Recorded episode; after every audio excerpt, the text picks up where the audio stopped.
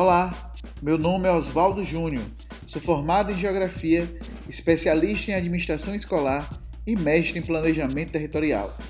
Atuo enquanto geógrafo na Universidade Estadual de Feira de Santana e sou gestor pedagógico de uma instituição privada na cidade de Salvador. Sejam bem-vindos e bem-vindas ao Pod Educação.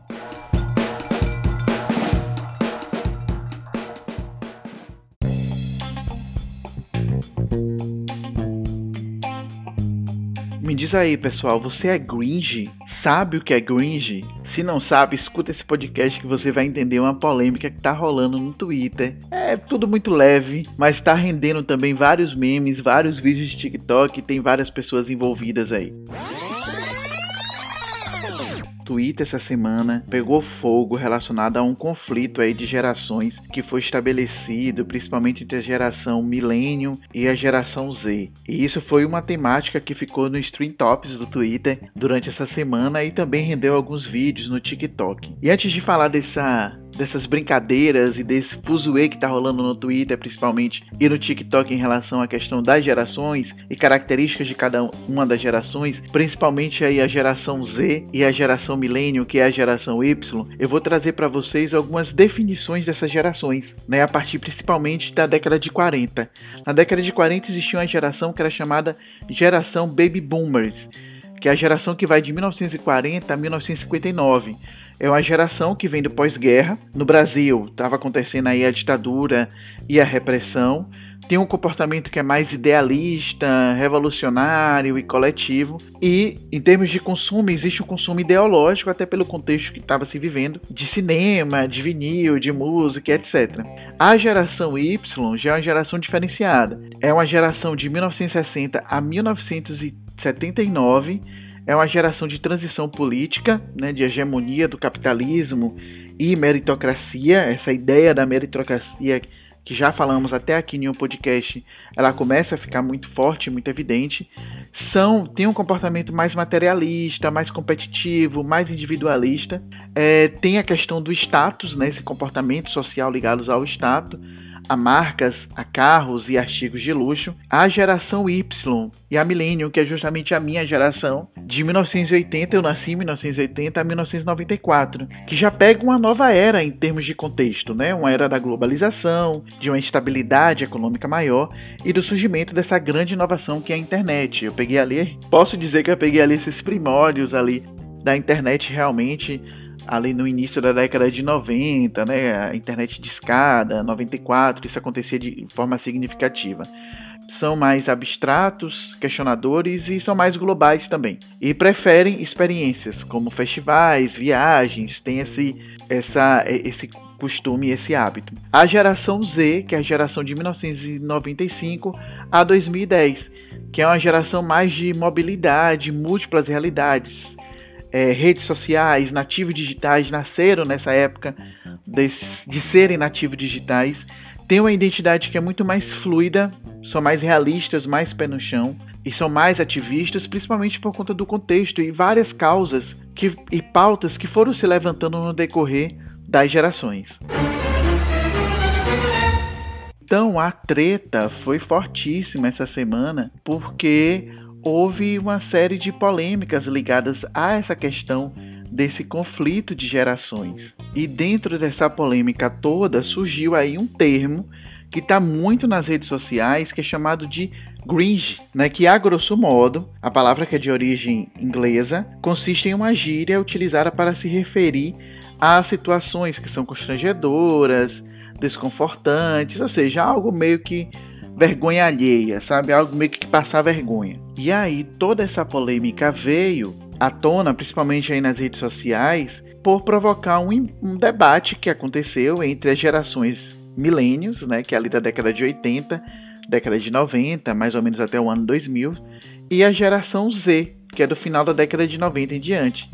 E aí começou a se justificar costumes, atitudes dessa geração. Né? E a partir daí, figuras públicas né, músicas, filmes e outras coisas começaram a ser associadas ao que seria o Gringe, né? Algo que é desconfortável, antigo, passado e por aí vai. E aí, minha gente, começou a circular na internet é quais as atitudes que a geração Z consideram das atitudes milênio é a atitudes Gringe. Lembrando aqui, a, a geração milênio é justamente a geração Y, né, que é de 1980 a 1994. O pior é que quando eu fui ler, eu me identifiquei em várias questões, né? Usar calça skinny, que eu super uso, rir com os emojis, aqueles emojis de carinha engraçada, chorando de tanto rir, gostar de Harry Potter, isso para mim é uma exceção, amar café, não parar de falar sobre boletos e gatos, gostar de Friends, beber uma cervejinha litrão, colocar várias hashtags nas fotos, usar sapatilhas e unha postiça ou francesinha, dividir o cabelo de lado. Minha gente, quem nunca então foi Gringe, pelo amor de Deus, nesse mundo? Gringe é todo mundo. Pelo menos todo mundo que eu conheço. Fale aí, pense aí. Você que tá aí. Você é Gringe ou não é Gringe para a geração Z? Eu sou total Gringe, hein, para a geração C. E esse termo ele está associado justamente a uma coisa meio cafona, ultrapassada e tudo mais. Eu queria saber dessa galera o que é atualizado para eles, né? Porque eu acho que eu tô ainda atualizado dentro dessas gerações. Brincadeira aqui para com vocês. Mas a lista não para por aí não, gente. Tem mais coisas que a gente faz e que a geração Z chama a gente de cringe. Chama a nossa geração millennial de cringe. Olha só, coisas que eu super me identifico. Faz anotações em papel, isso aí eu já meio que dispensei da minha vida. Ou guarda-pão fora da geladeira. Isso também é considerado cringe. Outro ponto que eles falam, conversar com amigos por telefone. Mas aí, já que eles criticam a gente, então eu vou trazer algumas características da geração Z para que vocês entendam mais ou menos como é que funciona um pouco da geração Z em vários aspectos. Por exemplo, no mercado de trabalho. Né, essa geração que é a geração Z já chegou a esse mercado de trabalho e já foi revolucionando como as relações trabalhistas. Né, ele já tinha uma outra visão sobre essas relações. É uma geração que é marcada por jovens, que tem um impulsionamento maior, por nascerem em o, que tem um impulsionamento tecnológico maior por nascerem em um contexto tecnológico bem desenvolvido. Inclusive, esse é um desafio que o mercado de trabalho enfrenta em relação a essa geração Z, porque receber e reter é um desafio que muitas empresas enfrentam, porque eles acabam migrando é, de um trabalho para o outro com muito mais facilidade, porque não se apega àquele contexto né, vai mais por uma questão de se está bom para mim, se é uma outra possibilidade, eu vou estar tá correndo atrás desse meu objetivo. Não se apega muito à questão do emprego, dos espaços físicos. A chegada dessa geração no mercado de trabalho vem exigindo das empresas muita adaptação, não somente no ambiente organizacional, mas também na gestão desses talentos. É, uma característica bem forte dessa geração é que esses jovens eles antecipam e simplificam muito a, as coisas. Né? Tem essa facilidade de simplificar.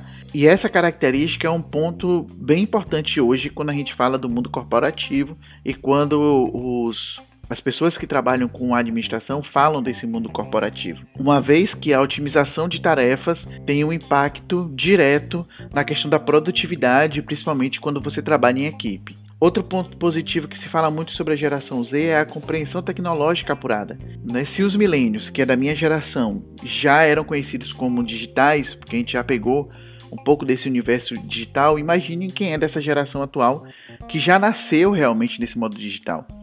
É, quem nasceu a partir dos anos 2000 não teve que se acostumar aos avanços tecnológicos, já nasceram dentro desse universo tecnológico, que torna tudo mais fácil para eles também é, em termos dessa evolução e de entender essa tecnologia como um ponto que pode ser utilizado tanto na sua vida pessoal quanto no seu mercado de trabalho. A tecnologia passa a ser um instrumento importante dentro dessa nova realidade. É uma geração muito focada na questão da conectividade, da comunicação por vídeo, é, geração de aplicativos que facilitem a nossa vida, né? E, e isso foi muito forte assim dentro da área de educação, por exemplo, agora. Eu sou da área de educação, trabalho também com a área de educação e quando houve a pandemia, esse foi um ponto que os professores falavam muito, que eles estavam ainda se acostumando ao processo tecnológico por ser de outra geração e muitas vezes os alunos ensinavam esses professores macetes de como usar o aplicativo, dicas de como funcionar, enfim. eles tinham essa facilidade nessa comunicação né, com o corpo docente por já entenderem essa proposta né, é, tecnológica e já compreenderem a tecnologia. Então isso foi muito forte na educação realmente, por já serem nativos digitais. Eu particularmente acho super engraçado essas discussões que se fala e essas brincadeiras que se falam em relação ao conflito de geração, porque realmente são coisas que estão ligadas ao nosso cotidiano e que a gente visualiza muito no nosso dia a dia. Se não for nada ofensivo, se não for nada para agredir, se não for nada para humilhar, eu acho que é bem importante, eu acho super legal falar sobre isso e essas brincadeiras, esses memes que estão rolando no Twitter falando sobre é, esse conflito de gerações, coisas que a geração milênio faz e outras gerações não fazem.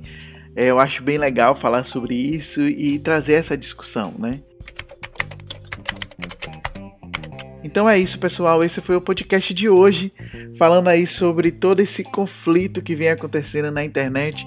Um conflito bem tranquilo, mas ainda um conflito sobre essa questão das gerações milênio e a geração Z, essas brincadeiras aí do que é cafona, do que é cafona de uma geração da outra. Espero que vocês tenham gostado, um podcastzinho mais leve nesse fim de semana. Eu nunca fui muito dado a São João. Eu gosto do forró porque ele, principalmente esse forró mais tradicional que existe aqui do Nordeste, ele e como eu sou do sertão, eu sou de Feira de Santana, uma cidade sertaneja, né, ali tá no portal do sertão. Então, o forró ele me remete muito a, a um sentimento de pertencimento à região Nordeste. Então é engraçado, né? A gente está no segundo ano sem São João, quando a gente escuta forró, o coração chega bate diferenciado, né? A nossa memória afetiva, ela começa a ficar mais evidente por conta né, do forró. Mas dizer para vocês, é o que a gente tem realmente, a gente está no contexto de pandemia, a gente não pode fugir disso.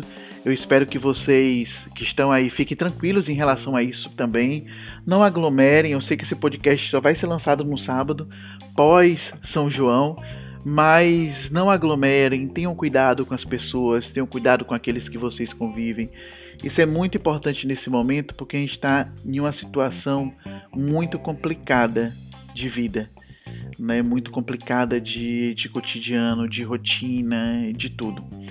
Então tomem cuidado, é, não aglomerem, sejam conscientes desse São João para que a gente continue vivendo e cuidando da vida não só nossa, mas cuidando da vida também do outro, tá bom?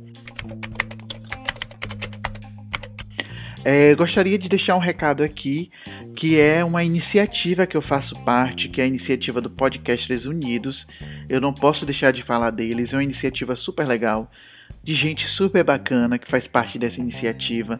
Eles estão lá no Instagram, basta procurar né, o arroba podcaster unidos, que vocês vão encontrar ele no, no Instagram e para quem consome aqui o conteúdo, entre em contato com eles, façam parte também dessa comunidade se vocês acham que é interessante. E eu queria indicar um podcast que eu gosto muito de escutar, que é inclusive para mim uma fonte constante de inspiração, que é justamente o Farol Queimado. Eu adoro esse podcast. Gente, ele tem uma linguagem muito bacana. Às vezes ele grava no carro, vou começar a fazer essa experiência também para dar mais flexibilidade às minhas gravações. Mas é um podcast muito legal que vale a pena vocês seguirem. Então essa é minha dica, tá bom? É um forte abraço, um forte beijo e fiquem agora com as considerações finais do podcast. Claro que para construir esse podcast eu fiz pesquisas e a descrição de todos os sites que eu utilizei tá lá na descrição desse podcast, tá? Então vai lá que tem a descrição de todo mundo. Se você quiser ampliar a sua leitura sobre o assunto, vai lá que tá tudo certinho lá, tá bom? Um forte abraço para vocês, gente. Curtam com responsabilidade, em casa e sem aglomerar. Tchau.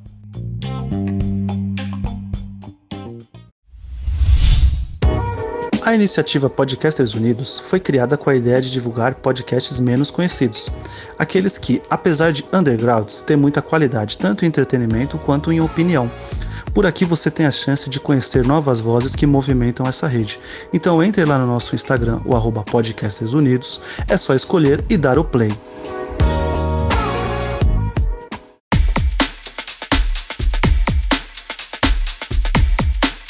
Ressalto que esse podcast não tem interesse de trazer verdades absolutas.